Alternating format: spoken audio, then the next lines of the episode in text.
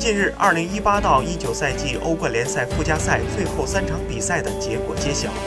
埃因霍温、本菲卡和贝尔格莱德红星晋级欧冠正赛。至此，新赛季欧冠小组赛的32支球队全部产生，利物浦落入第三档，有可能制造一个死亡小组。按照抽签分档规则，欧冠和欧联杯卫冕冠军以及欧足联排名前六联赛的冠军球队被混在一起，因此种子队是最早确定的。皇马、巴萨、尤文、莫斯科火车头等八支球队被分到第一档。